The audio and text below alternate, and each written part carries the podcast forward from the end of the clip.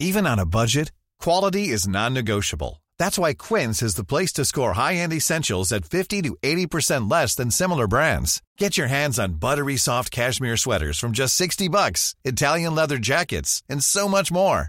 And the best part about Quince, they exclusively partner with factories committed to safe, ethical, and responsible manufacturing. Elevate your style without the elevated price tag with Quince. Go to quince.com slash upgrade for free shipping and 365-day returns.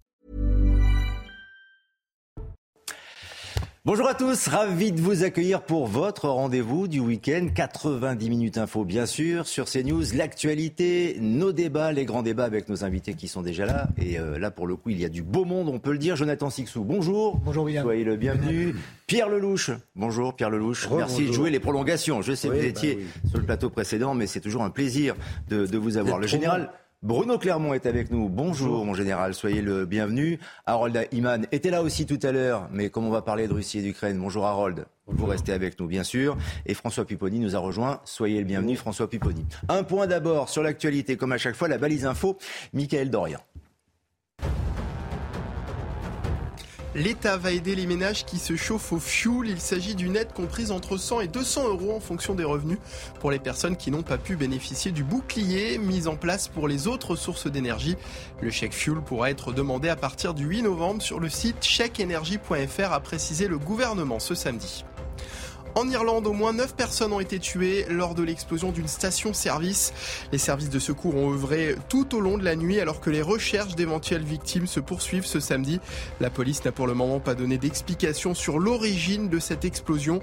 L'hôpital universitaire de Letterkenny, situé à 24 km de la station-service, a été placé en situation d'urgence. Et puis le trafic des trains est à nouveau fortement perturbé au Royaume-Uni en raison d'une nouvelle grève. Seulement un train sur cinq circule dans le pays. La moitié du réseau est fermé. Les compagnies ont demandé aux passagers de ne prendre le train qu'en cas d'absolue nécessité. Les syndicats du rail demandent une revalorisation salariale face à l'inflation record. Une inflation proche des 10%, la plus haute depuis 40 ans. Et nos premiers débats, notre premier débat avec l'actualité internationale et le conflit russo-ukrainien et le pont de Crimée. Ce pont de Crimée en partie détruit par l'explosion d'un camion piégé. C'est un édifice qui a été construit par Vladimir Poutine avec la volonté de Vladimir Poutine. C'est le symbole de l'annexion de la péninsule. C'est aussi un passage très important, une artère vitale pour l'armée russe. On va en parler. Les conséquences, bien sûr, et les perspectives avec nos invités. Mais d'abord, les détails avec Maureen Vidal. Une explosion spectaculaire. Sur le pont de Crimée, qui relie le sud de l'Ukraine à la Russie, c'est un camion piégé qui aurait déclenché ce vaste incendie. La destruction d'une partie de ce pont qui sert au transport d'équipements militaires de l'armée russe a provoqué l'interruption du trafic routier et ferroviaire. Le gouverneur de Crimée a appelé au calme et a affirmé la reconstruction du pont le plus rapidement possible. Les travaux de reconstruction du pont de Crimée vont commencer immédiatement. Nous commencerons aujourd'hui, une fois que le comité d'enquête et les services de sécurité auront terminé leur travail sur le site. Du côté des Ukrainiens, la nouvelle a en revanche de quoi en réjouir certains. Je me suis réveillé en apprenant que le pont avait explosé. Personne ne sait comment c'est arrivé, mais cela n'a pas vraiment d'importance. Tout le monde l'attendait, pas seulement nous. C'est définitivement une bonne nouvelle. Nous n'avons pas besoin du pont de Kerch. Le chef de l'Assemblée de Crimée, Vladimir Konstantinov, a dénoncé un coup des vandales ukrainiens. Pour le moment, la Russie a déclaré avoir ouvert une enquête criminelle. Et j'ajoute que l'explosion a fait trois morts, pas de revendication pour l'instant, et euh, surtout, Général Clermont, pour faire exploser un pont de cette manière-là, avec un camion, il faut de sacrés moyens, il faut être déterminé. Ce n'est pas un petit acte terroriste. Ah, c'est une opération militaire euh, très certainement montée par les forces spéciales ukrainiennes qui nécessite planification, euh, exécution soignée. Euh, c'est un acte militaire majeur. Et c'est un acte militaire majeur, important en faveur des, des Ukrainiens, puisque Alors, ce pont est une bien, bien évidemment. position forte de, Avec- et avec- symbolique de la avec, Russie. avec deux dimensions importantes. hein. La première, la dimension euh, symbolique, qui représente de fait un, un camouflet, même une humiliation pour Poutine, puisque c'est le pont qui, qui- c'était le pont de la renaissance de la, de la relation entre la Crimée et, et la Russie, hein, construit quatre ans après euh, l'annexion de la Crimée, inauguré en grande pompe euh, par Vladimir Poutine. Euh, et donc ça, effectivement, c'est un camouflet qui ressemble à peu près à celui, euh, et même sans doute plus important que le camouflet euh, très militaire de, l'attaque du, croiseur Moskva qui était le, 14 avril dernier et qui avait été un, événement marquant de cette guerre. Et puis le deuxième élément, c'est qu'effectivement, il faut prendre en considération la contre-offensive des Ukrainiens, en particulier dans la région de Kherson, hein, puisque en fait il y a un lien direct logistique entre Kherson, Kherson la Crimée, la Crimée alimente Kherson, pardon, et ce pont alimente euh, la Crimée euh, de logistique, carburant, munitions à partir de la Russie. Il y a deux autres voies d'acheminement qui permettent quand même de contourner l'absence de ce pont. Euh, c'est en passant par la mer et en passant par le, par, le couloir entre le Donbass et la Crimée. Les images que vous avez vues sont des images qui datent de 2018. On a aperçu Vladimir Poutine en blouson, qui euh, avait fait référence au tsar à l'époque. Ce pont, c'est lui qui l'a voulu et euh, il était venu l'inaugurer en, grande pompe. Il est, euh, Harold, de ce pont également, stratégiquement parlant, on va en reparler évidemment avec le général et nos invités dans quelques instants, mais il est symbolique également. Et là, c'est l'un des symboles de la Russie qui est en flamme aujourd'hui. Oui, il est symbolique du rattachement permanent de la Crimée euh, à la mère patrie, euh, la Russie. Euh, et il n'y avait jamais eu de pont de cette envergure. Il y a eu des petits ponts soviétiques qui ont été emportés par les eaux. Il y avait un petit pont, télé, genre de téléphérique de l'armée allemande, mais c'est tout. Donc ça a toujours été une affaire de ferry et c'est beaucoup plus lent. Et il y a 50 000 touristes qui ne peuvent plus sortir. Donc on leur a promis à tous un ferry et même une nuit à l'hôtel gratuite. Euh, le gouverneur leur a promis ça pour attendre leur tour sur un, ferry pour sortir. Donc, bon, ça c'est anecdotique, mais pour la logistique militaire qui permet de passer de la Crimée vers le nord et poursuivre la guerre contre les Ukrainiens qui viennent du nord et qui poussent vers le sud, c'était euh, crucial. Et voilà, c'est quelque chose qui ne devait pas être violé. Euh, Vladimir Poutine a dit qu'il ne fallait pas y toucher. Et euh, Dimitri Medvedev, euh, qui est en gros son numéro 2, disait grosso modo la même chose et qu'on on punirait. Et puis, de toutes les façons, c'était inatteignable. Voilà, on a cumulé les superlatifs et maintenant tout ça, ça fait pchit. Hmm. Ce qui est euh, quand même très étonnant, c'est que les, Russes ont très rapidement, Pierre Lelouch, montré les, images, ont diffusé ces images, on y a eu accès, alors que en temps de guerre, en général, euh, on patiente peut-être un petit peu. Alors peut-être que c'est une communication pour expliquer qu'ils sont euh, les victimes dans, cette histoire, mais cela ressemble tout de même à une humiliation, à une nouvelle humiliation pour Vladimir Poutine. Ah, complètement. Et puis vous avez vu que dans la foulée, L'attaque a eu lieu ce matin à 7h. Là, on est à quelle heure? Il est Il est 3h30 3h30. 15h37. Voilà, bah là, il vient d'annoncer le changement du commandant en chef euh, euh, russe euh, de l'opération parce que les, rien ne va plus. clairement, du côté ukrainien, c'est complètement logique par rapport à ce qu'ils veulent faire. Ce qu'ils veulent faire, c'est avant, avant qu'on ne puisse plus bouger, c'est-à-dire avant les neiges, dans les quatre semaines qui restent, il faut verrouiller Kherson, prendre Kherson si possible, qui est de l'autre côté du Dniepr. Or, Kherson est ravitaillé par l'Ukraine. Par, euh, pardon, par la Crimée. Et donc, il fallait couper la route de la Crimée vers euh, Kherson. C'est ce que les Russes euh, ont dû subir aujourd'hui. C'est un revers stratégique considérable. Pour Poutine lui-même, c'est une humiliation totale, puisqu'il l'avait inauguré, on a, vu les images, mhm. en grande pompe, lui-même était venu au volant d'un camion traverser le pont. Et là, aujourd'hui, on a eu le, euh, même s'il n'y a pas eu de revendication, on a eu le secrétaire euh, du Conseil de sécurité ukrainien qui a souhaité bon anniversaire euh, à Poutine avec la musique. C'était hier. De, Marilyn Monroe. de, Marilyn Monroe en lui disant ben, vous devriez être content. Happy birthday, Mr. President. Happy birthday. Et puis c'est rare de faire un cadeau aussi beau pour votre anniversaire. On est content de vous faire ce petit cadeau. Donc euh, tout ça est, le signe d'une escalade dans l'escalade. Il y a énormément de haine des deux côtés. Euh, euh, clairement, on essaye non seulement de casser la dynamique des forces russes pour défendre Kherson, mais en plus, on humilie directement Poutine, avec lequel, en plus, qui dit je ne veux plus discuter.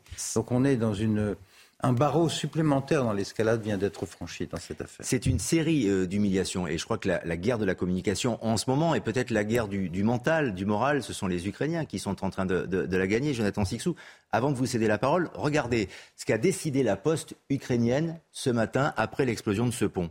L'impression d'un nouveau timbre à l'effigie du pont de Crimée ou plus exactement, cite les Ukrainiens, ce qu'il en reste. C'est le directeur, le patron de la poste ukrainienne qui a décidé de faire imprimer ce timbre qui fonctionnera en Ukraine pour envoyer votre, votre courrier, le courrier en tout cas, euh, avec l'explosion du pont de Crimée en faisant référence notamment au, Titanic. Jonathan Sixou, c'est, euh, ils sont en train là, même mentalement, euh, moralement d'écraser les, les, Russes, le mental des Russes en tout cas. C'est euh, de la pure propagande et c'est parfaitement de, de, bonne guerre, si vous me permettez l'expression, dans la mesure où les Ukrainiens sont très bons et depuis le début dans cette guerre euh, de communication, aussi bien à l'adresse de, des Ukrainiens eux-mêmes que des étrangers avant tout. Euh, en émettant des timbres, les Ukrainiens parlent aux Ukrainiens, ils ne parlent pas aux Russes. c'est les Ukrainiens qui vont utiliser les postes ukrainiens. C'est bon pour leur moral. Mais c'est un très bon pour, le moral. Ce sont des images qui vont évidemment euh, redresser euh, pas mal d'esprits de, chagrins euh, derrière les, lignes ukrainiennes. Après, on peut peut-être trouver l'attitude des, responsables ukrainiens un peu limite, dans la mesure où le ministre, comme le, rappelait M. Lelouch, envoie des images, poste des images du pont en flammes avec un montage où on voit Marilyn Monroe. Ça ne fait pas très sérieux, si je puis dire. Vous pourrez me répondre que les Russes ne sont pas très sérieux non plus, mais je dirais que, je dirais que ce n'est pas à l'avantage sur ce point-là précisément de, des Ukrainiens. Le symbole est très fort parce que euh, ça a été une démonstration extraordinaire. Ce pont a été construit en quelques années de, de, maîtrise, de, la maîtrise du génie civil par les Russes. C'était le plus grand pont d'Europe dans une mer particulièrement difficile à, à, maîtriser pour planter des pylônes de plusieurs centaines de mètres de profondeur. C'était un pont euh, qui était aussi bien pour le rail que, que pour euh, la, la, la, route. Et effectivement, ça va être compliqué les Russes disent qu'en deux mois, ils vont réparer les, mm. dégâts, mais l'hiver euh, arrive euh, très prochainement et je, ne sais pas trop comment euh, ils vont y arriver. Ensuite, juste un dernier point. je reste prudent tout de même. Alors, tactiquement, effectivement, et immédiatement pour l'alimentation en tout genre de, de, de, Kershon et autres, ça va poser un problème de fait. Mais je serai prudent sur l'interprétation qui continue de dire la Russie est à genoux, etc. Souvenez-vous, dès le mois de mars, on enterrait Poutine malade d'un grave cancer. Dès le mois de juin, on nous disait que l'économie russe était à genoux, etc.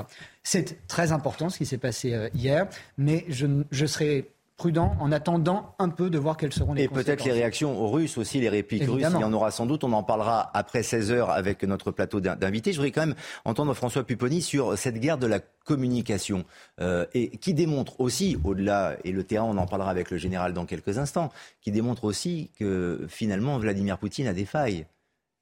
Mais ça, on, le savait que Vladimir Poutine avait des failles. La communication, elle est des deux côtés. Hein. les Russes en font chez eux, les Ukrainiens euh, chez eux et en Europe. Bon, moi, ce qui m'inquiète, c'est que, euh, Pierre Louche le disait, on est en train de monter euh, crescendo.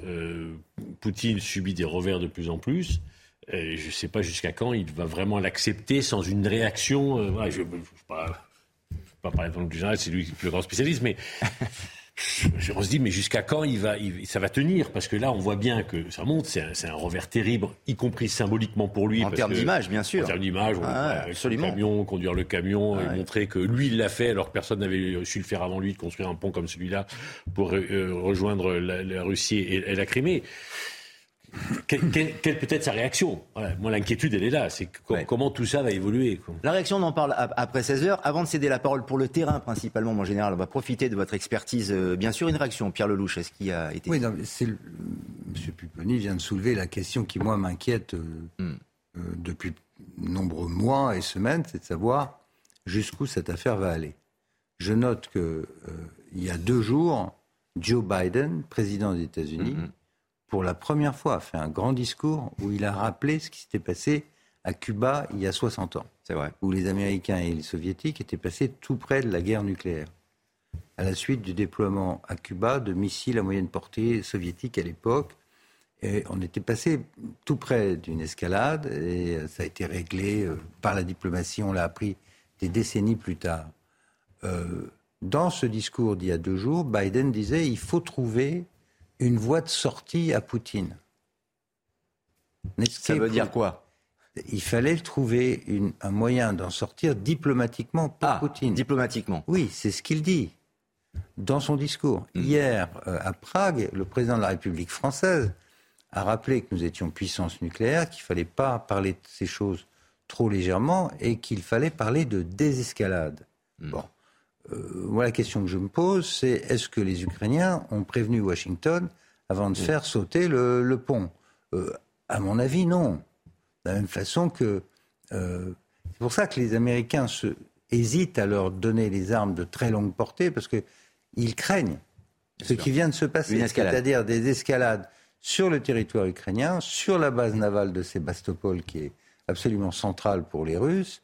Et euh, là, l'escalade, elle se, elle se déroule par des, armes, des, des, actions ukrainiennes sans missiles américains. Donc le, le, la créature est en train d'échapper aux planificateurs de Washington qui commencent à s'inquiéter. C'est le sentiment que j'ai. Général Bruno Clermont, est-ce qu'on pourrait prendre le conflit un petit peu à l'envers et se dire, à la lumière de tout ce qu'il se passe, que la Russie est en train de perdre la guerre et que ça va se régler comme ça?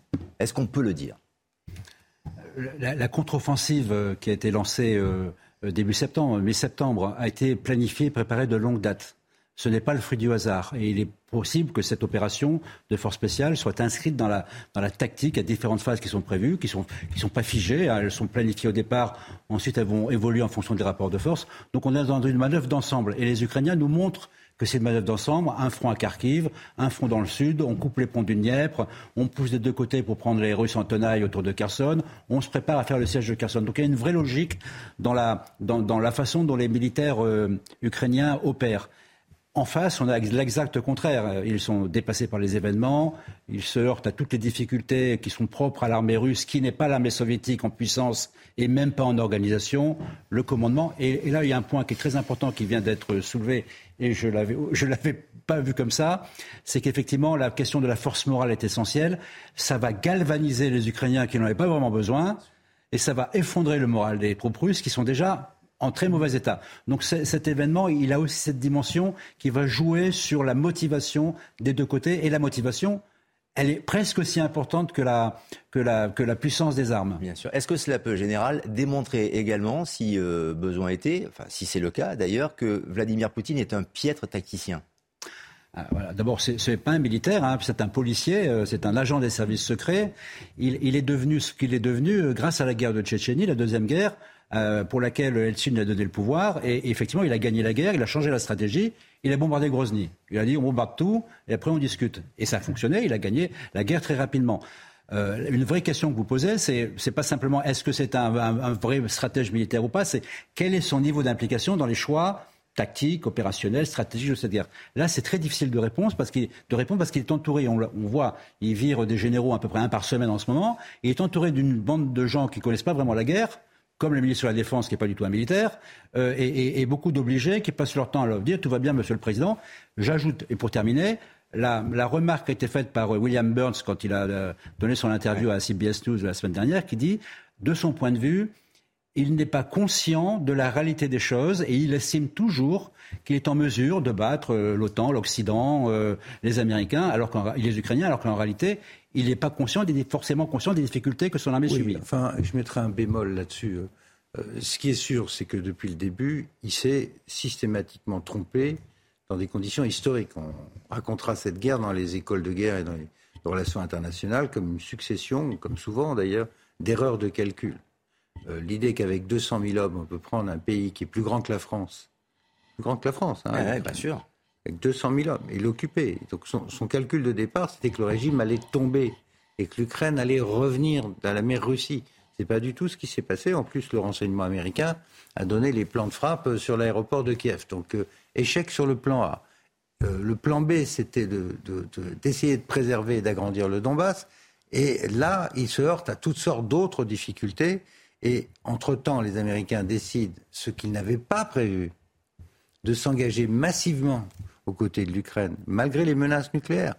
Biden est passé outre et a livré quelque chose comme 16 milliards de dollars d'armement en trois mois, avec des armes extrêmement modernes, qu'en plus les Ukrainiens, à la différence d'Afghans ou autres Irakiens, savent utiliser parfaitement. Donc, euh, en plus, ça faisait huit ans qu'ils étaient formés par les Américains et les, les Anglais, les Ukrainiens. Donc ils ont récupéré ce matériel, ils étaient formés pour l'utiliser, et ils l'utilisent très bien. Donc il s'est trompé sur toute la ligne. c'est ce que dit Burns. Il s'est trompé depuis le début et il risque de continuer à se tromper. Oui, sauf sur un point. Sauf sur un point, c'est qu'il a ouvert un autre théâtre d'opération, grâce à nous d'ailleurs, puisque comme on a eu la très bonne idée de déclarer une guerre économique à la Russie, ben, il a fait des contre-sanctions.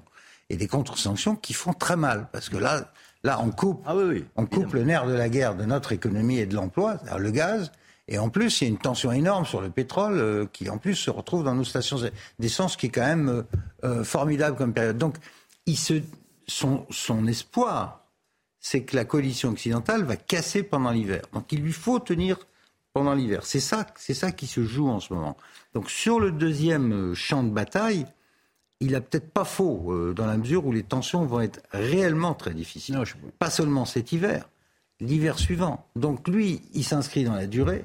Oui, ça peut, donc ça peut durer plusieurs mais années. Bien sûr. À la question, est-ce que la Russie a déjà perdu? Non, elle, elle est très mal. Est-ce qu'elle peut reconstituer? Elle l'a montré par le passé. En général, les Russes sont très mauvais pour hmm. démarrer les guerres. Et en général, ils terminent assez bien. Donc, euh, ils ont une capacité de résilience considérable. Euh, cette fois-ci, c'est compliqué parce que on voit bien que la jeunesse euh, n'a pas compris que c'est une guerre existentielle pour la Russie. C'est une opération spéciale. Poutine. Bah, la jeunesse, de, toute manière, fuit le pays ou ne, répond pas à l'appel. Mais je dirais pas que c'est la fin de l'histoire. Je crains malheureusement qu'elle s'installe dans la durée. Et ce que je crains, c'est que plus ça dure, plus il y a des erreurs de Alors justement, et plus il y a des d'escalade comme on Avant de faire circuler la parole, effectivement, et de se demander si la guerre n'est pas finie, évidemment, malheureusement, et de voir où en est la Russie. Côté ukrainien, on se félicite, et notamment le président Volodymyr euh, Zelensky, qui, avant d'ailleurs que ce pont euh, n'explose, ne soit euh, plastiqué en, quelque sorte, déjà se félicitait de la reprise de nombreux territoires. Cette semaine seulement, nos soldats ont libéré 776 km de territoire dans l'est de notre pays et 29 colonies, dont 6 dans la région de Lugansk, du pseudo-référendum russe. Au total, 2434 km de notre territoire et 96 colonies ont déjà été libérées depuis le début de cette opération offensive. Il y a les faits, Général Clermont, il y a les faits, les territoires récupérés, il y a aussi la Russie qui remplace le commandant de l'offensive sur l'Ukraine. Euh, là, ce sont quand même des signes avant-coureurs qui euh, que, que, la, que la laissent décliner. que l'armée russe soit en très grande difficulté, je pense que tout le monde l'a compris. Et c'en est même, à ce point-là, c'en est même une surprise pour beaucoup. Et, il se trouve que je pense que, pour diverses raisons diverses et variées, mhm. on ne connaissait pas vraiment l'armée russe. On ne s'est pas vraiment intéressé. On pensait que c'était toujours l'armée soviétique. Ce n'est ni l'armée soviétique en taille, ni l'armée soviétique en force. C'est une autre armée. On peut faire l'histoire de l'armée, ça va prendre du temps. Donc ils sont en difficulté. L'hiver arrive, tout le monde joue la montre. Hein. Il y a deux courses contre la montre. La course contre la montre pour euh, gagner ou perdre le moins possible euh, avant que l'hiver arrive. Et la question euh, du renforcement, de la mobilisation, qui malgré tout pourrait donner une petite efficacité à un horizon mais qui, mais qui ne fonctionne pas. C'est ce, que vous vouliez préciser, Harold, euh, tout à l'heure sur la mobilisation, notamment des, des jeunes. C'est ça, je vous ai vu euh, réagir. Oui, bien sûr, parce que euh, c'est l'image inverse de ce qui se passe en Ukraine. En, Ukraine, c'était la garde territoriale qui a stoppé la, le premier assaut. C'est des gens avec très peu de, de formation, euh, des artistes, des coiffeurs, des, des épiciers, des gamins, tout ça. Euh, en Russie, c'est l'effet inverse. Hein. À peu près la moitié des gens qui devraient être appelés euh, sont dans leur voiture aux frontières. Autant, autant, que le nombre prévu. Il avait prévu d'engager 300 000 hommes, il y a 300 000 de partis.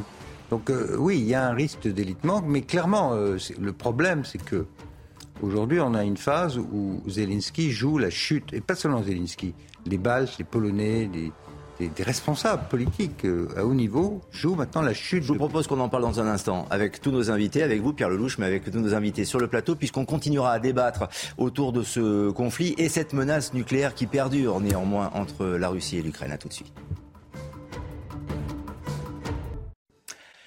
La deuxième partie de 90 minutes info avec toujours nos invités sur le plateau. Jonathan Sixou est toujours là, Pierre Lelouch aussi, le général Bruno Clermont également, merci d'être là, Harold Iman bien sûr, et François Pupponi également. Tout le monde aura la parole dans un instant. Nous allons continuer à évoquer le conflit russo-ukrainien, mais d'abord un point sur l'actualité avec Mickaël Dorian.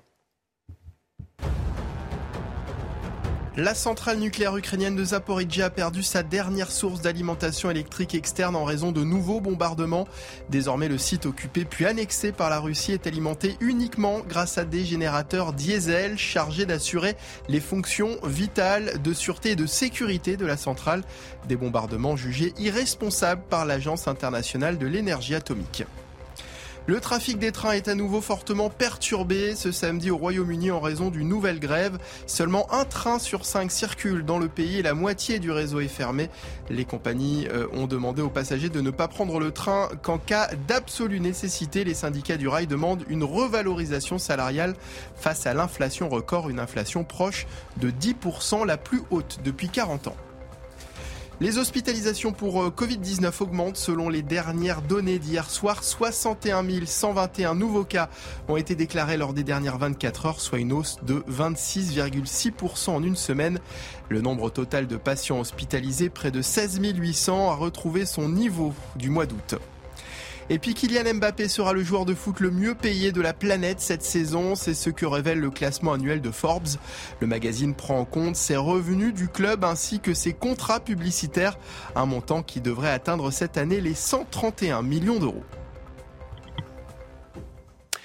Et nous continuons à, débattre autour de l'actualité internationale et de la violente explosion de ce pont en Crimée. On l'a dit, symboliquement, militairement, c'est une défaite, une humiliation pour euh, Vladimir Poutine. On peut s'attendre néanmoins à des répliques, on en parle immédiatement. Petite information aussi qui vient de nous parvenir, la circulation a été rouverte il y a quelques instants sur ce pont de, Crimée, celui qu'on appelle, que l'on surnomme le pont de Poutine, qui a donc euh, été endommagé euh, par, par une explosion. Oui, c'est important ça, parce qu'en réalité, pour taper les piles d'un pont, euh, c'est très très difficile.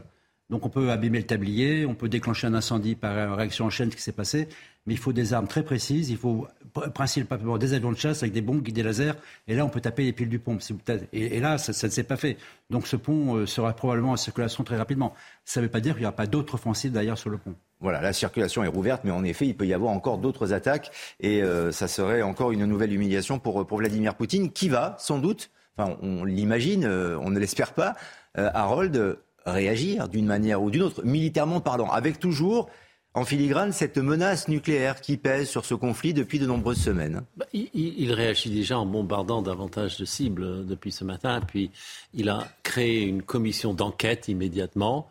C'est le record du monde de la création d'une commission d'enquête. Ils sont déjà sur place, déjà en train de prendre des notes et euh, il a changé le commandant euh, de, toute la zone sud. Donc euh, c'est une espèce de réaction à lui. Mais quant à reprendre une ville ou quelque chose de, de je, je, dirais, du, style Verdun ou Stalingrad, il, n'arrive pas à le faire. Il n'a pas plus de soldats hein. L'étape d'après, c'est le nucléaire C'est le nucléaire, Harold? Oula, je, je dans la graduation pour, non, mais si répliquer. On fait de la logique tout le monde pense, si je pose la question, pardonnez-moi, c'est parce que tout le monde pense à ça. Celles et ceux qui nous regardent pensent à ça inexorablement. Je, pense qu'au moins on aura des, menaces verbales avant de, commencer à appuyer sur les boutons, parce hmm. que chacun sait que euh, celui qui appuie, il perdra aussi.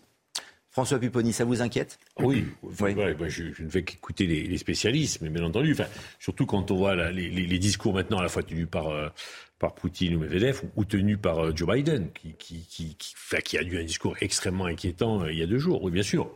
Après, voilà, moi, je ne connais pas assez la situation euh, techniquement et militairement pour savoir si on peut y arriver. ce qu'on espère, c'est qu'à un moment, la diplomatie va reprendre ses droits et que des discussions vont avoir lieu et que, et que la raison va revenir. Enfin, on peut espérer que, voilà, euh, Joe Biden fait référence à ce qui s'est passé avec Cuba euh, il y a plusieurs décennies et, à un moment, on a été capable d'en sortir intelligemment. Voilà, ce qu'on peut espérer Mais Cuba, ça a duré quelques jours. Combien? Deux, trois semaines? 13 jours au total voyez, euh, là, le conflit est en train de s'éterniser euh, tout de même. On a l'impression qu'on s'enlise un peu. C'est vrai que la, menace, entre hmm. guillemets, des Russes sur euh, l'usage d'armes nucléaires, même si elle avait été dite plus précédemment, elle, s'intensifie maintenant, cette menace. On voit bien qu'ils essaient psychologiquement de, de, faire peur à tout le monde. Alors, est-ce que c'est que de la psychologie ou est-ce qu'ils sont capables d'y aller? Ça, j'en sais rien. Mais en tout cas, je pense qu'effectivement, il faut qu'il y ait une désescalade assez rapidement. Qu'est-ce que ça vous inspire, vous, Jonathan Sixou? Si on vous pose la question comme ça, en tant qu'observateur averti, de cette situation qui peut malheureusement euh, devenir beaucoup plus grave s'il y a le, nucléaire qui rentre en ligne de compte. Deux choses, Lionel. Euh, la première, euh, après avoir lu un excellent article que signe Harold Iman dans le numéro de causeur de ce mois d'octobre, que M. Lelouch a dans lequel, dans lequel d'ailleurs, et Pierre Lelouch peut le, peut le montrer si vous voulez bien, Pierre Lelouch figure Exactement, également. Excellent interview de Pierre Lelouch dans le, numéro de causeur. Et Harold, Harold nous dit, on montrera la coupe plus tard, mais Harold nous dit que, tout à l'heure. Harold nous dit quoi que il y a deux, deux, stratégies aux États-Unis même, c'est Biden versus Kissinger, c'est-à-dire que d'un côté il y a une voix qui pour caricaturer, faire court, un peu va-t-en-guerre, ce serait M. Biden, et une voix qui appelle à la responsabilité et à la diplomatie euh, pour sauver la situation, c'est M. Kissinger. Et on a, euh, et là le discours, le dernier discours de Biden le montre, il pêche un peu chez M. Kissinger aussi pour essayer d'équilibrer son propos. Ça, c'est la première chose que je retiens parce que j'ai lu le, papier d'Harold. La deuxième chose, et parce que je, je retiens aussi deux, trois choses de, de livres d'histoire euh, et d'autres choses. Et il y a un homme euh, éminemment euh, infréquentable durant la Seconde Guerre qui était Joseph Darnan, notamment chef de la milice et qui accompagne le maréchal Pétain jusqu'à Sinmaringen. Et quand on lui demande ce qu'il compte faire désormais à Sinmaringen, dans une remarque pleine de cynisme et assez extraordinaire, mais je trouve assez profonde, il déclare Quand on est allé jusqu'au bout, il faut continuer. Et cette phrase. Ça ne nous rassure pas, ça, mon cher Jonathan.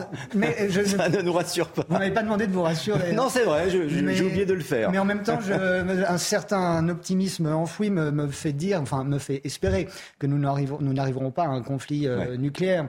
Euh, quand, euh, jusqu'à quand euh, il faudra voir la situation s'envenimer et voir des étapes franchies et dramatiquement franchies à chaque fois, parce qu'on parle quand même de, à chaque fois de mort aussi, doit-on le rappeler. De, de, on vient d'apprendre que la centrale nucléaire ne marche plus qu'avec des groupes électrogènes. Enfin, je veux dire, chaque, chaque escalade a des conséquences chacune dramatiques. Donc oui, on peut être inquiet, évidemment. Ensuite, faut-il l'être jusqu'au bout, si je puis dire?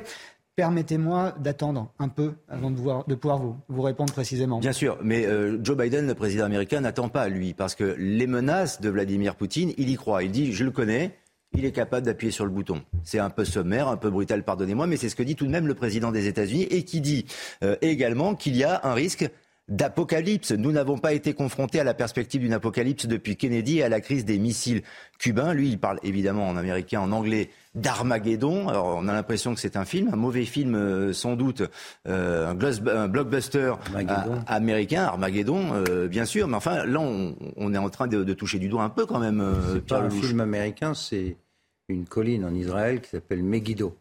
Oui. et où les où les armées juives avaient été battues.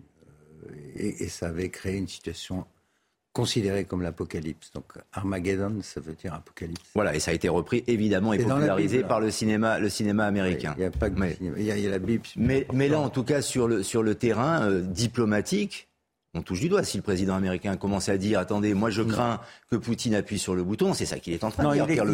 Il n'a pas dit ça. il, a dit que cette situation devenait grave. Il n'a pas dit le président russe peut appeler sur le bouton. Il n'a pas dit ça. Il a dit je le connais, il peut mettre ses menaces, à exécution. Je le connais, dit-il. Mais il n'a pas dit quand. Il a pas dit ah non, il n'a pas dit quand, il n'a pas dit comment, il n'a pas dit ça. Non, mais, d'accord. Enfin, le, patron de la CIA, euh, William Burns, qui était ambassadeur euh, américain en Russie euh, en, en 2005-2008, connaît bien Poutine. Depuis le mois d'avril, dit que les menaces doivent être prises au sérieux. Biden dit les menaces doivent être prises au sérieux. Il faut essayer de trouver hmm. une échappatoire, une porte de sortie à Poutine, parce que Poutine est sur la défensive. C'est comme une bête blessée. Il faut trouver une porte de sortie. Voilà. Bon, après, qu'est-ce qui peut se passer aujourd'hui? Il y a, d'autres options que l'escalade nucléaire. Clairement, Poutine joue avec la situation économique et énergétique en Europe. Il va essayer de tenir la poussée. Euh, américaine et ukrainienne avec les armes sur euh, Kherson. Et puis, euh, au besoin, il a d'autres moyens. Ce qui s'est passé sur les gazoducs dans la Baltique montre une grande vulnérabilité des réseaux énergétiques, de communication de l'Europe. Il peut peser là-dessus. Mais ce que je crains, c'est l'emballement. Il, y a, il y a deux jours, trois jours, le, alors même que tout le monde s'inquiète de l'éventuelle escalade nucléaire, le, Premier ministre polonais, M. Duda. Euh, le président Duda. Président, pardon. Il a demandé euh, rien moins que le déploiement d'armes nucléaires américaines à bord d'avions polonais hmm. à la frontière de la Russie. Donc c'est exactement le genre de choses euh, qui sont à l'origine de tout, puisque ça fait 30 ans. Le problème de... On a expliqué tout à l'heure combien Poutine s'était trompé, mais enfin il est cohérent sur une chose. Poutine est un nostalgique de l'Union soviétique. Il n'a jamais accepté le démantèlement de l'Union soviétique. Et sans, sans l'Ukraine, comme disait Brzezinski, il n'y a pas d'Union soviétique. Donc, euh, depuis 20 ans, depuis les révolutions oranges de 2004, il n'a jamais laissé l'Ukraine. Pour lui, c'était vital que l'Ukraine n'aille pas vers l'Ouest. Or, c'est là que cette guerre est catastrophique pour lui, parce qu'on a maintenant une Ukraine qui est candidate à l'Union européenne, un président Zelensky qui demande à adhérer à l'OTAN. Euh, ça fait beaucoup de choses. Ouais. Et, donc, Mais il suit son processus. Lui, il ne va pas renoncer. Hmm. Sauf à perdre son pouvoir et à être éliminé. Il est dans cette situation. Ça, c'est une question que je n'ose pas encore poser sur le fait, mais tout le monde y pense, sur euh, est-ce que quelqu'un un jour euh, va essayer d'éliminer Poutine? Peut-être que les Américains y ont pensé, mais on reste sur le cas du nucléaire. Vous vouliez rajouter une information et, compléter, Harold. Oui, parce que Kennedy est un peu le modèle de Biden. Hmm. Donc euh, il y a une filiation politique évidente.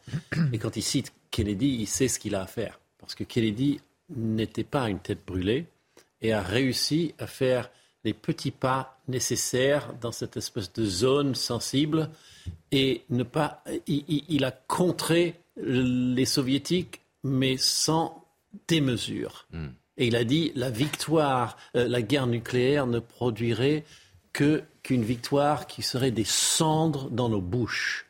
Donc, il sert Surtout Kennedy. Ashes in our mouth. Surtout Kennedy, il a mandaté son propre frère pour ouvrir une négociation secrète avec les soviétiques. Et au terme de cette négociation qui a été révélée 20 ou 30 ans plus tard, il s'est avéré qu'en réalité, les Russes n'avaient pas seulement retiré leurs missiles comme ça, ils avaient échangé le retrait de leurs missiles de Cuba contre le retrait d'autres missiles américains en Turquie. Mm. C'était ça le deal. Et la reprise de négociations. Donc, ce que j'espère, mais je n'ai C'est que Biden est un frère influent. C'est que euh, on n'est pas seulement des idéologues euh, néocons démocrates en ce moment aux États-Unis, mais des gens qui ont retenu la leçon et mm. qui ont ouvert des canaux de communication. C'est ça qu'il faut souhaiter, parce que si on n'a pas ça, alors effectivement, on peut s'inquiéter. Ça peut se compliquer. Votre point de vue, votre sentiment en général sur euh, je, nucléaire ou Je reste persuadé depuis le début, mais j'ai peut-être tort parce que euh, il n'y a pas d'expert hein, pour savoir si une guerre nucléaire éclate ou pas. Ça n'existe pas. Si, vous en connaissez un, je, serais content de discuter avec lui. Euh, là, je suis persuadé que les, Américains ne veulent pas la troisième guerre mondiale pour plein de raisons, dont deux très simples. Hein. D'abord, la guerre telle qu'elle se déroule, ça leur va très bien. Pour l'instant, c'est une guerre qui peuvent gagner sans, sans, que les Américains meurent, tant que ça se passe bien, tant que ça ne s'escalade pas. Ensuite, parce que leur priorité, c'est la Chine, c'est pas du tout euh, la Russie. Et la Chine, ils ont besoin de remettre en mouvement leur armée, de la même manière que la Chine fait la même chose. Ils sont pas prêts pour une guerre mondiale dans laquelle la Chine sera entraînée inexorablement. Et troisièmement, parce que Biden a été élu sur le thème plus jamais de guerre. Hein. En tout cas, après l'Afghanistan. Et n'oublions pas qu'on a peut-être un peu oublié rapidement la débâcle de l'Afghanistan, parce qu'on parle de, éventuellement la débâcle de l'armée, de l'armée russe, mais là, c'était une vraie débâcle. Et pas que pour les Américains, euh, l'Afghanistan. Il y avait beaucoup de pays qui étaient engagés en Afghanistan. Donc la question c'est comment les Américains règlent ce fameux potentiomètre en évitant cet emballement qui ne le contrôlerait pas et qui est tout à fait possible, bien évidemment. Donc effectivement, plus la devient tendue, plus il y a la provocation, plus on se rapproche de la Crimée. Je pense que la Crimée, c'est un, petit peu différent du reste. C'est vraiment pour la Russie l'élément le plus stratégique. C'est ça que ce pont, il fait très mal, parce qu'en fait, il va toucher ce qui est le cœur de la, ce qui a été la première objectif de Poutine, c'était la Crimée avant le Donbass plus effectivement les risques sont importants. L'enjeu de la Crimée est important. Après, si on essaie de calmer la tension là sur le plateau, euh, on l'a dit, les combats se déroulent encore euh, au sol. Euh, il y a l'offensive de Kharkiv, il y a le siège de Kherson, il y a l'hiver qui arrive. il y a encore un petit peu de temps. Donc, est-ce que ce temps sera utilisé aussi pour que des négociations se mettent en marche? Mais ce, que, ce, que, ce, que, ce qui a été rappelé sur la, la porte de sortie qui a été évoquée par Biden, et d'ailleurs que j'avais raté dans le discours, moi. Je, mm-hmm. Off-ramp. Hein, la partie la plus importante du discours de Biden, finalement, ou le fait que le président Macron a parlé de désescalade, ça montre quand même qu'il existe des volontés de ne pas aller jusqu'au bout. jusqu'au bout. Et pourquoi on parle de guerre nucléaire aussi? Pourquoi il y a ces deux discussions? C'est que, évidemment, le, débat sur l'apocalypse, il est lié au fait que les, Russes sont en difficulté sur le terrain et que c'est en difficulté que le risque augmente. François bien sûr. Bien sûr. sur l'histoire du pont, c'est pareil, moi un peu surréaliste. On est d'accord qu'on part de Russie, on va en Crimée. Donc on est en Russie contrôler l'accès d'un pont, vraiment pas très compliqué. tout le monde savait que ce pont c'était stratégique et qu'il pouvait se passer quelque chose. Donc j'imagine que les Russes aient quand même mis des gens à l'entrée et à la sortie du pont dans les deux sens pour vérifier euh, qu'il emprunte. Enfin, je, j'y comprends rien, mais, et donc ça veut dire que des, des, gens en Russie sont capables de passer un pont avec des, des bombes. Bah, de les Ukrainiens ont fait, exécuté, pardon, les Ukrainiens.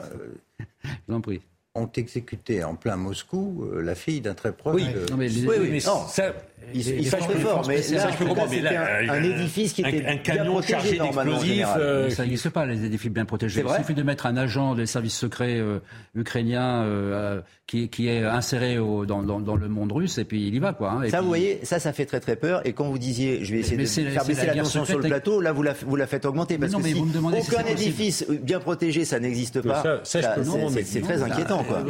D'accord. Pupolis s'étonne qu'un camion plein d'explosifs traverse le pont.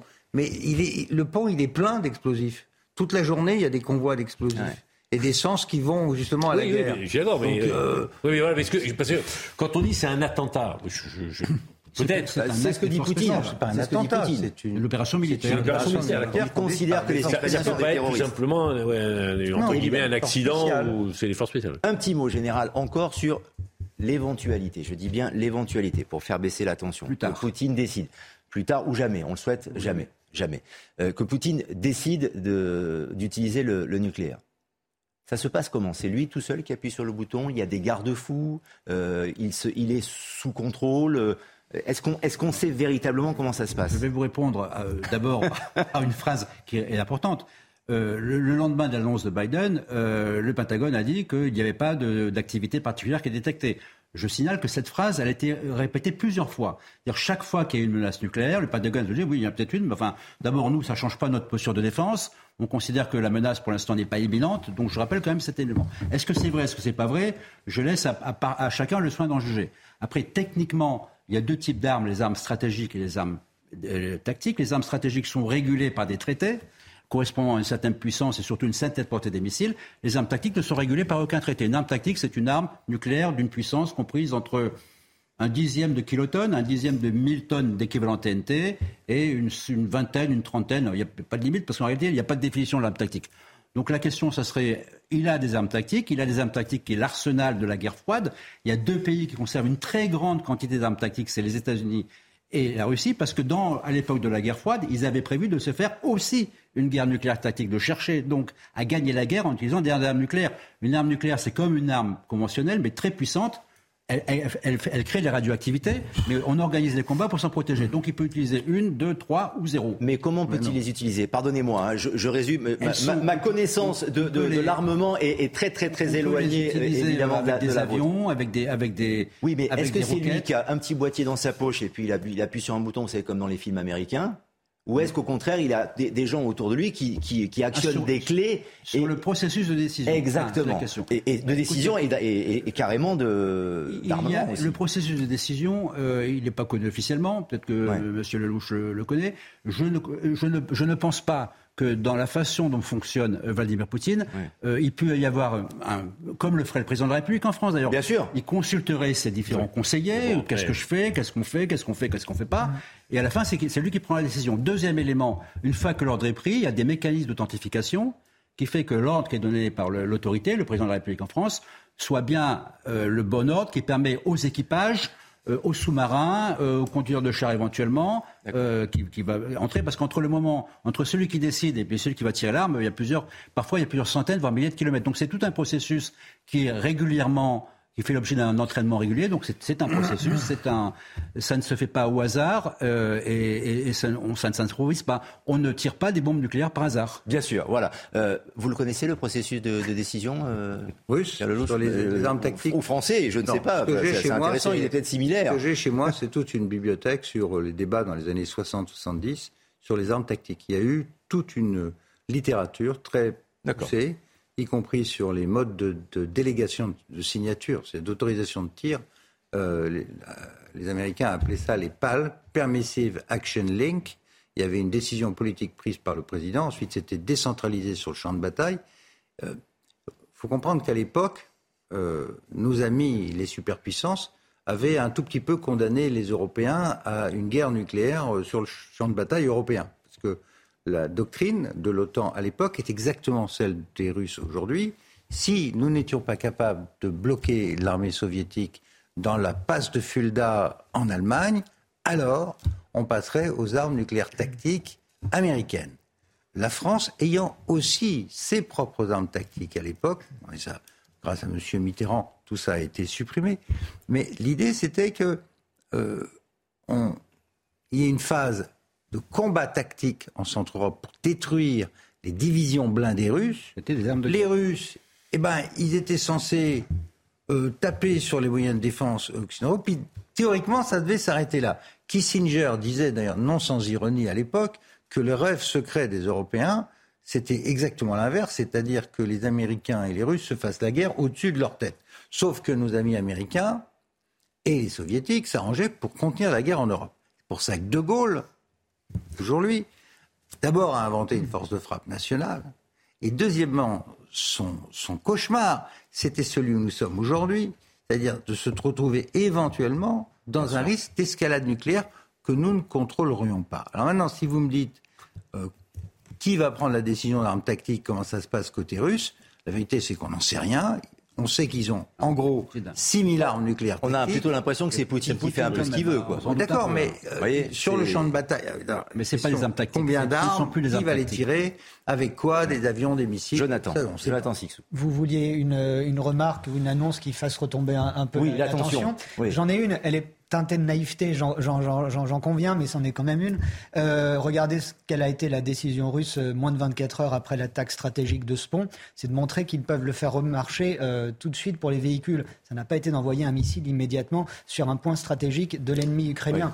C'est symbolique. Je, j'ai non, non, mais vous avez raison. Il faut, il faut cette remarque qu'ils envoient des missiles. Ça se rétablit, mais ça peut venir dans un, dans un deuxième remarcher le pont. Je pas qu'ils envoient le dernier point, pas évidemment, mais c'est la première étape. Le dernier point sur les armes nucléaires deux champs de bataille. Quand je dis dans un cas d'un champ de bataille, c'est très compliqué à mettre en œuvre. C'est comme le biologique, c'est comme le chimique. Ça peut très rapidement se retourner contre celui qui ah, l'utilise. Il que le vent tourne du mauvais hein, côté. donc, euh, les risques sont énormes. Une arme nucléaire, c'est de la puissance thermique, c'est du souffle, mais c'est aussi des retombées radioactives très importantes. Et quand elles retombent, bien sûr, elles suivent le vent. Ce qui peut se passer aussi, c'est, euh, enfin, ce qui peut se passer, on ne peut rien prévoir évidemment, mais on peut s'inspirer de ce que disait le 21 septembre dernier Vladimir Poutine, en inversant un peu la tendance et en disant la guerre nucléaire, euh, la menace nucléaire, c'est pas moi c'est les autres. Ah oui, Ah oui. Même le chantage nucléaire est entré en jeu. Nous parlons non seulement du bombardement de la centrale nucléaire de Zaporizhia, encouragé par l'Occident, qui menace de déclencher une catastrophe nucléaire, mais aussi des déclarations de certains hauts représentants des principaux pays de l'OTAN sur la possibilité et l'admissibilité d'utiliser des armes de destruction massive contre la Russie. Vladimir Poutine, on va conclure, il nous reste quelques secondes. Je vais vous laisser le mot de la fin, euh, Harold, puisque vous avez donc quitté euh, juste après ce, plateau. Euh, des, deux côtés, il peut y avoir la menace nucléaire, c'est-à-dire les Russes, ok, c'est ce qu'on est en train de brandir, mais est-ce qu'il peut y avoir la menace nucléaire côté occidental? Les Occidentaux n'avancent pas le nucléaire comme un argument en cas d'échec. Alors que quoi qu'en dise Vladimir Poutine. Hein. Et Vladimir Poutine a commencé en disant quoi qu'il arrive, je ne suis pas de taille à affronter l'OTAN tout entier, mais attention, j'ai ces armes-là. Merci infiniment Harold. Nos invités restent avec nous en plateau. On se retrouve dans quelques instants. Autre sujet dans 90 minutes info. Je ne sais pas comment vous êtes venu ici sur ce plateau, euh, le plateau de CNews, peut-être avec votre véhicule ou en taxi. Fait le plein. Euh, Avez-vous fait le plein? À tout de suite. Les débats, troisième partie et dernière partie de 90 minutes info reviennent dans un instant. D'abord un point sur l'actualité, Mickaël Dorian. À Dunkerque, deux hommes ont été interpellés après une tentative de meurtre sur un livreur Uber Eats. Ils ont ensuite été placés en détention provisoire. Trois autres individus sont toujours recherchés. Selon la Voix du Nord, ils avaient tenté de vendre de la drogue au livreur qui avait refusé. Ils ont alors tenté de lui voler son téléphone avant de le rouer de coups et de lui asséner plusieurs coups de couteau. L'État va aider les ménages qui se chauffent au fioul. Il s'agit d'une aide comprise entre 100 et 200 euros en fonction des revenus pour les personnes qui n'ont pas pu bénéficier du bouclier euh, mis en place pour les autres sources d'énergie. Le chèque fuel pourra être demandé à partir du 8 novembre sur le site chèqueénergie.fr, a précisé le gouvernement ce samedi. Et puis en Allemagne, un sabotage a paralysé le trafic ferroviaire ce matin durant près de 3 heures. L'ensemble des liaisons à grande vitesse et régionales ainsi que les transports de marchandises du nord du pays ont été interrompus. Le ministre des Transports a confirmé que des câbles indispensables à l'exploitation avaient été volontairement et intentionnellement sanctionnés, sectionnés. La police fédérale a été chargée de l'enquête.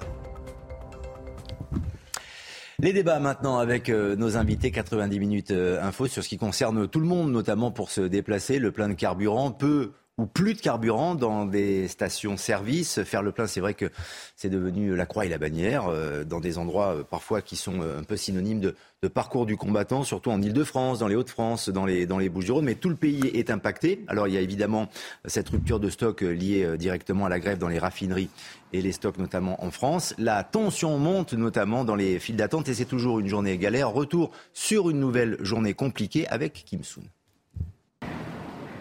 Des files d'attente interminables. Ah, je me retrouve à faire une heure et demie de queue pour, euh, pour un plein. Quoi. Les automobilistes n'ont pas d'autre choix. Ils espèrent faire partie des chanceux et réussir à faire un plein. J'ai un ami qui, a fait plus d'une heure de queue. Hein, arrivé quatre voitures avant lui, on vient le voir, on lui dit bah, c'est fini, il n'y a plus d'essence. Donc je me sens très heureux d'avoir pu obtenir quelques litres. L'angoisse de la pompe sèche, Selon le gouvernement, 15% des stations-service dans le pays sont concernées par des pénuries totales ou partielles.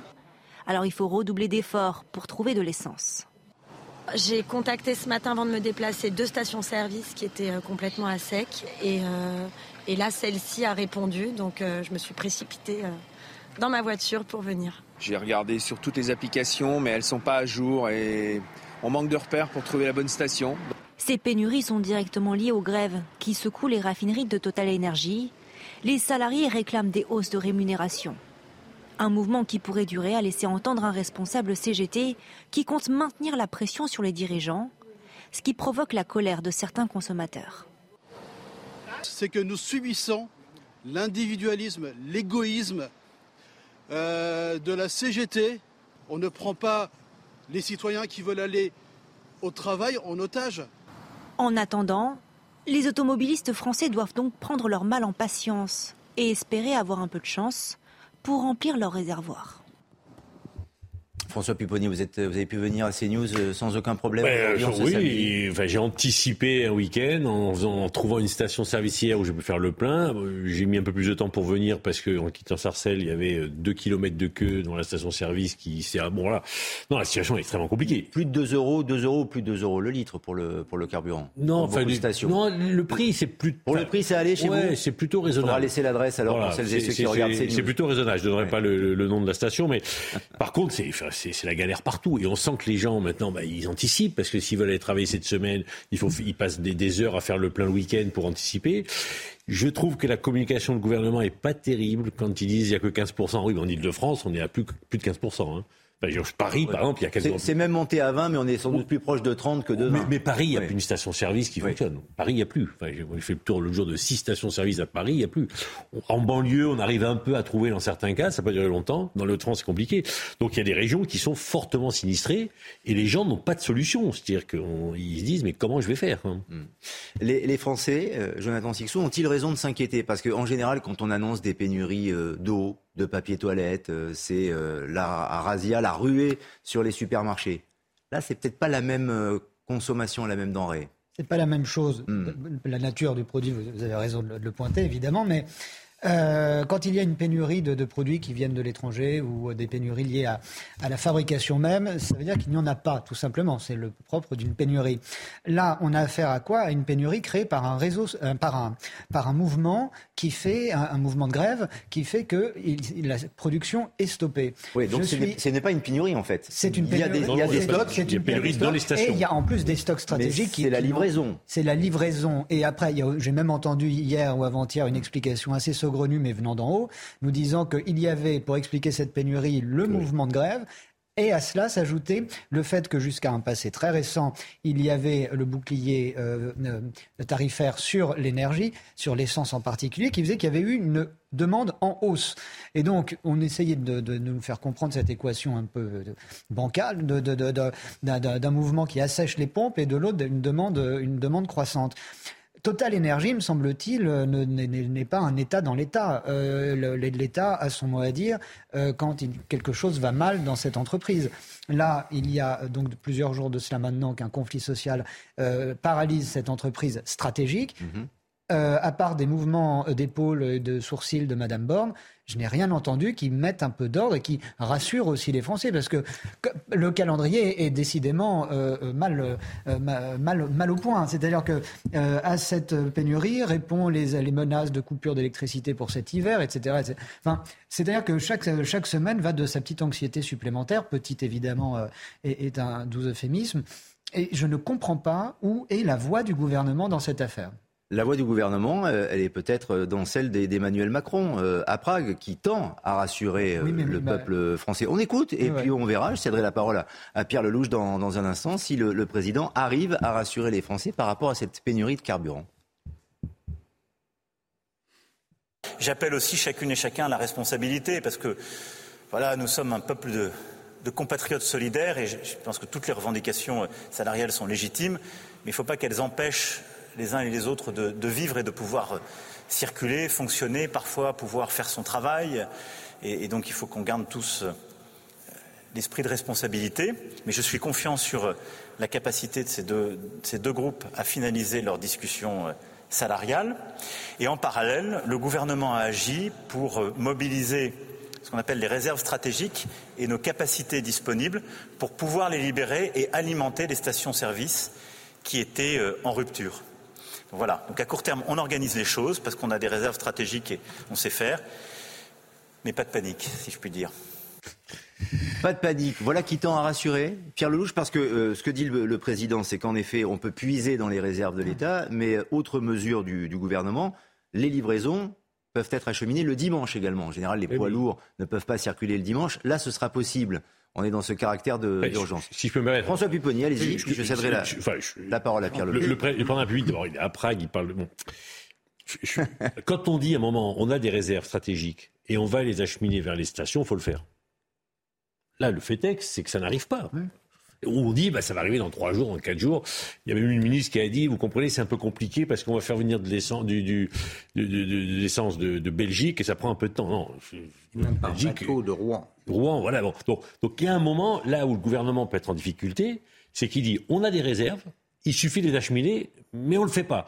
Ou alors, il faut dire, on va le faire dans trois jours, dans quatre jours, dans cinq jours. Mais, mais les stations, elles le font. On a le sentiment que c'est imminent quand même. Bah, mais, quand, elles ne peuvent pas se faire dans l'heure. Et ça ne se fait pas dans l'heure dès lors que vous débloquez euh, les réserves. Bah, les stocks, on parle il suffit d'amener les canons de citernes. Il y a tellement de, de, de, de, régions de France qui se sont touchées par ces pénuries, tellement de stations-service, vous imaginez le temps qu'il faut pour réalimenter chacune de ces stations-service. D'accord, mais par rapport aux mesures du gouvernement, je comprends que ça va se faire ce week-end, ça va se faire dimanche, puisque les poids lourds peuvent se faire dimanche. Oui, c'est demain. Ça va pas se faire en 24 heures. Ah, le déblocage, oui. Oui, le déblocage ah et que, mais que tout le monde soit réalimenté. Ah oui, ah bah, il faut, peut-être jeudi, peut-être, pour que toutes les stations-service le Bien sûr, ça c'est vrai, il y a un délai. Êtes-vous rassuré? Pierre Non, moi je, je complètement rassuré. Euh, Très bien. Total, euh, je, c'est le cas de le dire, bonheur total. Euh, je note quoi? Qu'il n'y a plus de gaz, un prix. on a dit aux Russes qu'on allait faire la guerre économique totale, donc eux, eux aussi, ça tombe bien, donc plus de gaz. On a euh, mis un embargo, nous les Européens, sur le pétrole russe, donc plus de pétrole, et, notamment pas de gasoil, mmh. puisqu'en plus on a supprimé nos raffineries le maximum, donc euh, on est dépendant du gasoil étranger, après avoir dit aux Français, y compris à moi-même, euh, d'acheter des gasoil, des voitures gasoil, puis maintenant elles sont plus écologiques, enfin bref. et, là, là, je dois dire, je ne comprends plus rien, parce que... Oui Excusez-moi de vous déranger. Non, non, je vous en prie. Vous ne me dérangez pas. Vous êtes ici, vous êtes ici chez vous. Je glissais juste une petite consigne euh, à la, régie pour la prochaine euh, séquence. Mon plein d'essence à la sortie. Ah, qui arrive absolument. Oui, oui.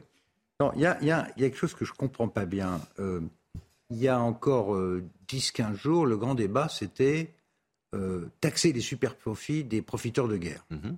Et parmi eux, on avait identifié Total, doubler les bénéfices parce que parce que les embargos et parce que voilà et donc, euh, le président de la République, fidèle à sa doctrine, et le ministre de l'économie ont dit ah non, on ne va pas taxer euh, euh, ni Total ni CGM. non, super profit, non, on les taxera pas. Par contre, on va demander à Total d'avoir la gentillesse de faire un geste commercial. donc, on n'a pas taxé Total. et ils ont fait un geste commercial. Résultat des courses, bah, tout le monde est allé chez Total. Les salariés de Total, ils ont dit, eux, ils ne sont pas taxés, mais nous, on n'est pas augmentés. Donc vous avez eu deux, deux résultats extrêmement brillants dans cette affaire. Un, euh, les, stations-service Total sont prises d'assaut. Deux, les ouvriers sont très énervés. Résultat, c'est que euh, c'est bloqué aujourd'hui. Alors comment on en sort? Ben, Avec de la patience. Ce que je, ce que je trouve, c'est que ça tombe au plus mauvais moment possible, puisqu'il y a énormément d'angoisse dans le pays sur les questions d'énergie en général. Je ne comprends pas, parce que ça, c'est vraiment se tirer soi-même une balle dans le pied, parce que, en effet, c'est qu'une affaire de distribution et un problème social euh, au sein de deux entreprises, dont une à qui on a fait un énorme cadeau fiscal en échange du cadeau fiscal, peut-être qu'on pourrait obtenir que qu'on arrête les frais, quoi. Après, je, ne veux pas avoir mauvaise mentalité, mais je, me faisais la réflexion quand même. C'est que je suis passé devant beaucoup de stations de service, dont des stations totales, qui sont un nombre important, et elles étaient toutes fermées. Parce que, bah, euh, ou en travaux, beaucoup sont en travaux, ou euh, fermées parce qu'il n'y a plus, de, plus d'essence. Et je me disais quand même, ils sont forts chez Total, parce qu'ils disent qu'ils vont faire une remise, mais en fait, ils ferment leur station. Pas toutes, quand même. Oh bah, tu, en Ile-de-France, euh, Ile-de-France est l'une des régions énormément qui sont fermées. mais c'était, mon côté un peu parfois euh, taquin qui faisait dire constater. Voilà. Non, mais ce qui est sûr, c'est que c'est plus acceptable et que je répète, moi, ce que j'attends du gouvernement, c'est qu'ils disent voilà, nous, on va prendre en charge la livraison et ça va commencer à fonctionner à partir de tel jour. Et les stations vont, vont réouvrir au fur et à mesure. Voilà. Parce que les Français ont besoin de savoir. Alors juste par rapport au mouvement euh, syndical, on va écouter euh, la CGT qui est notamment chez Total qui va prolonger ce mouvement de grève et juste après la réaction de Laurent Berger pour la CFDT qui lui désapprouve. Il trouve que c'est euh, trop tôt et on réagit juste derrière. Nous ne sommes pas le problème à ce conflit, nous sommes la solution, nous la CGT. Le problème, c'est qu'il y a des revendications légitimes de la part de toutes les travailleuses et travailleurs des raffineries et, même du groupe Total en France. Et nous sommes là pour les porter. Et voilà pourquoi nous sommes actuellement en conflit. Et ce qu'on aimerait répondre au, président, hein, c'est que nous sommes très calmes, nous sommes responsables, nous la CGT, et que pour avoir une discussion, il faut être deux. Donc nous attendons. Comme il a été communiqué au gouvernement qui nous a appelé ce vendredi, nous sommes prêts à discuter quand le PDG nous fera signe. La CGT, elle n'est pas tellement pour les grèves préventives elle est pour agir euh, au moment où on discute euh, sur euh, sur sur, sur le sujet. Il y a deux il y a deux problèmes. Il y a, il y a trois problèmes sur les problèmes d'approvisionnement. Je crois qu'il faut le dire. Le premier, c'est évidemment cette grève qui est une grève alors qu'il y a des négociations qui doivent s'ouvrir et, et, et on a le rapport de force nécessaire pour pour imposer des augmentations, notamment à Total. Hum. Le deuxième et, ça s'ouvre le 15 novembre. Et il y a eu un accord de branche qui faisait un, plancher et qui va s'augmenter. Donc on n'avait pas. Vous êtes en train de me dire qu'on n'avait pas besoin de cette grève? Non, je crois. Ouais, j'assume ça et mes mes collègues de Total et d'Exxon assument. Euh, le, et Exxon, il faut que le patron d'Exxon il, finisse la négociation là maintenant pour mmh. que ça aboutisse. Le deuxième problème qu'on a, c'est euh, qu'il y a un problème d'approvisionnement quand même lié à, la, pénurie de, de chauffeurs routiers.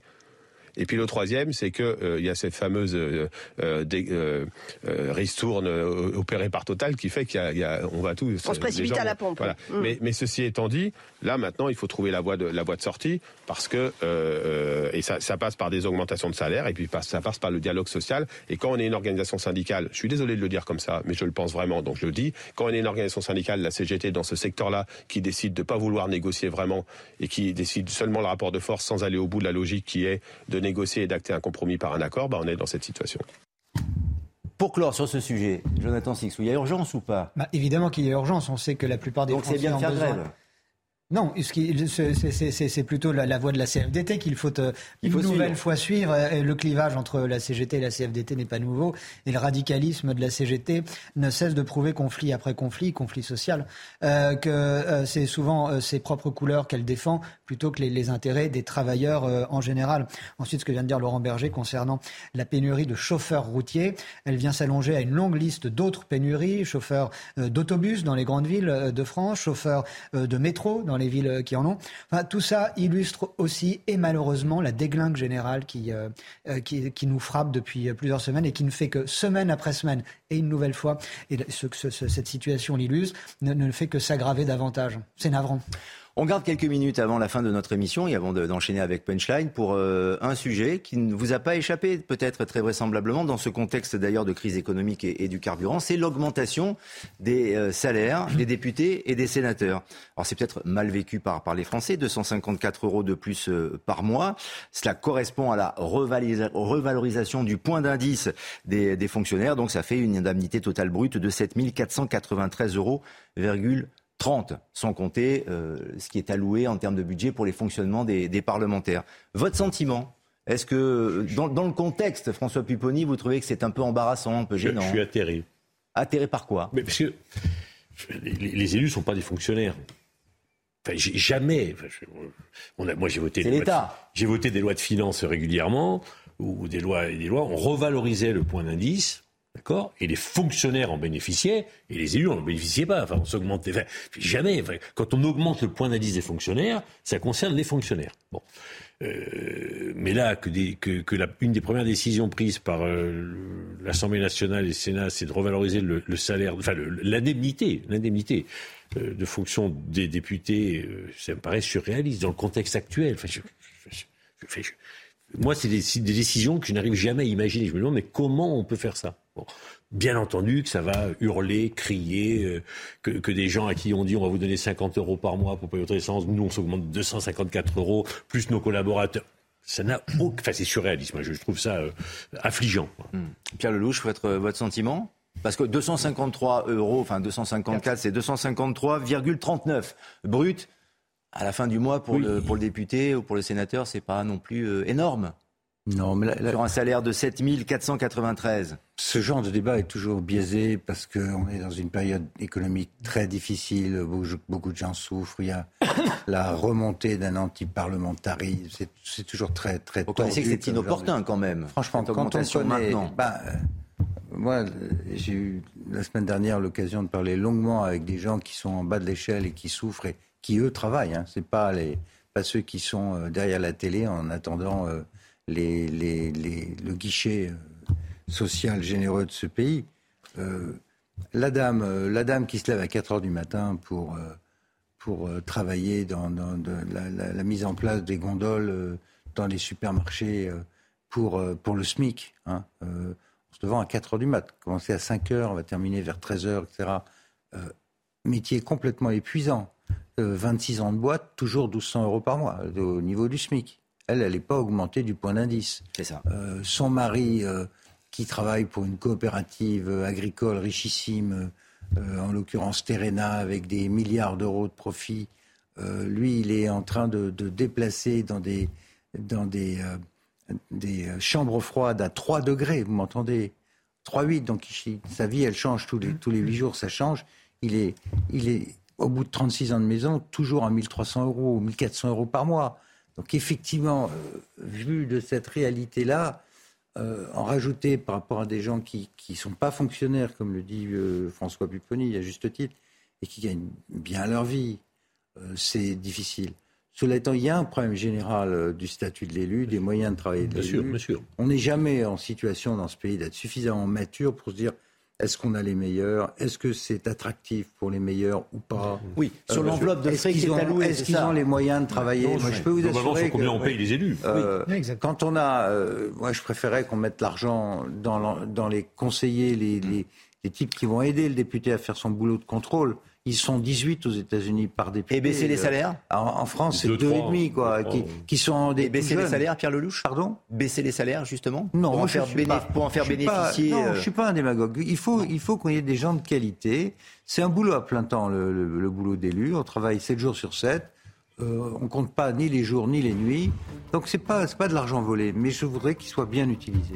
Merci, merci à tous les trois. Punchline avec Patrice Boisfer, c'est dans quelques instants l'actualité bien sûr sur CNews. Merci de nous avoir accompagnés. Puis 90 minutes info revient demain bien sûr 15h30 17h. Non mais non mais là ils sont ils sont complètement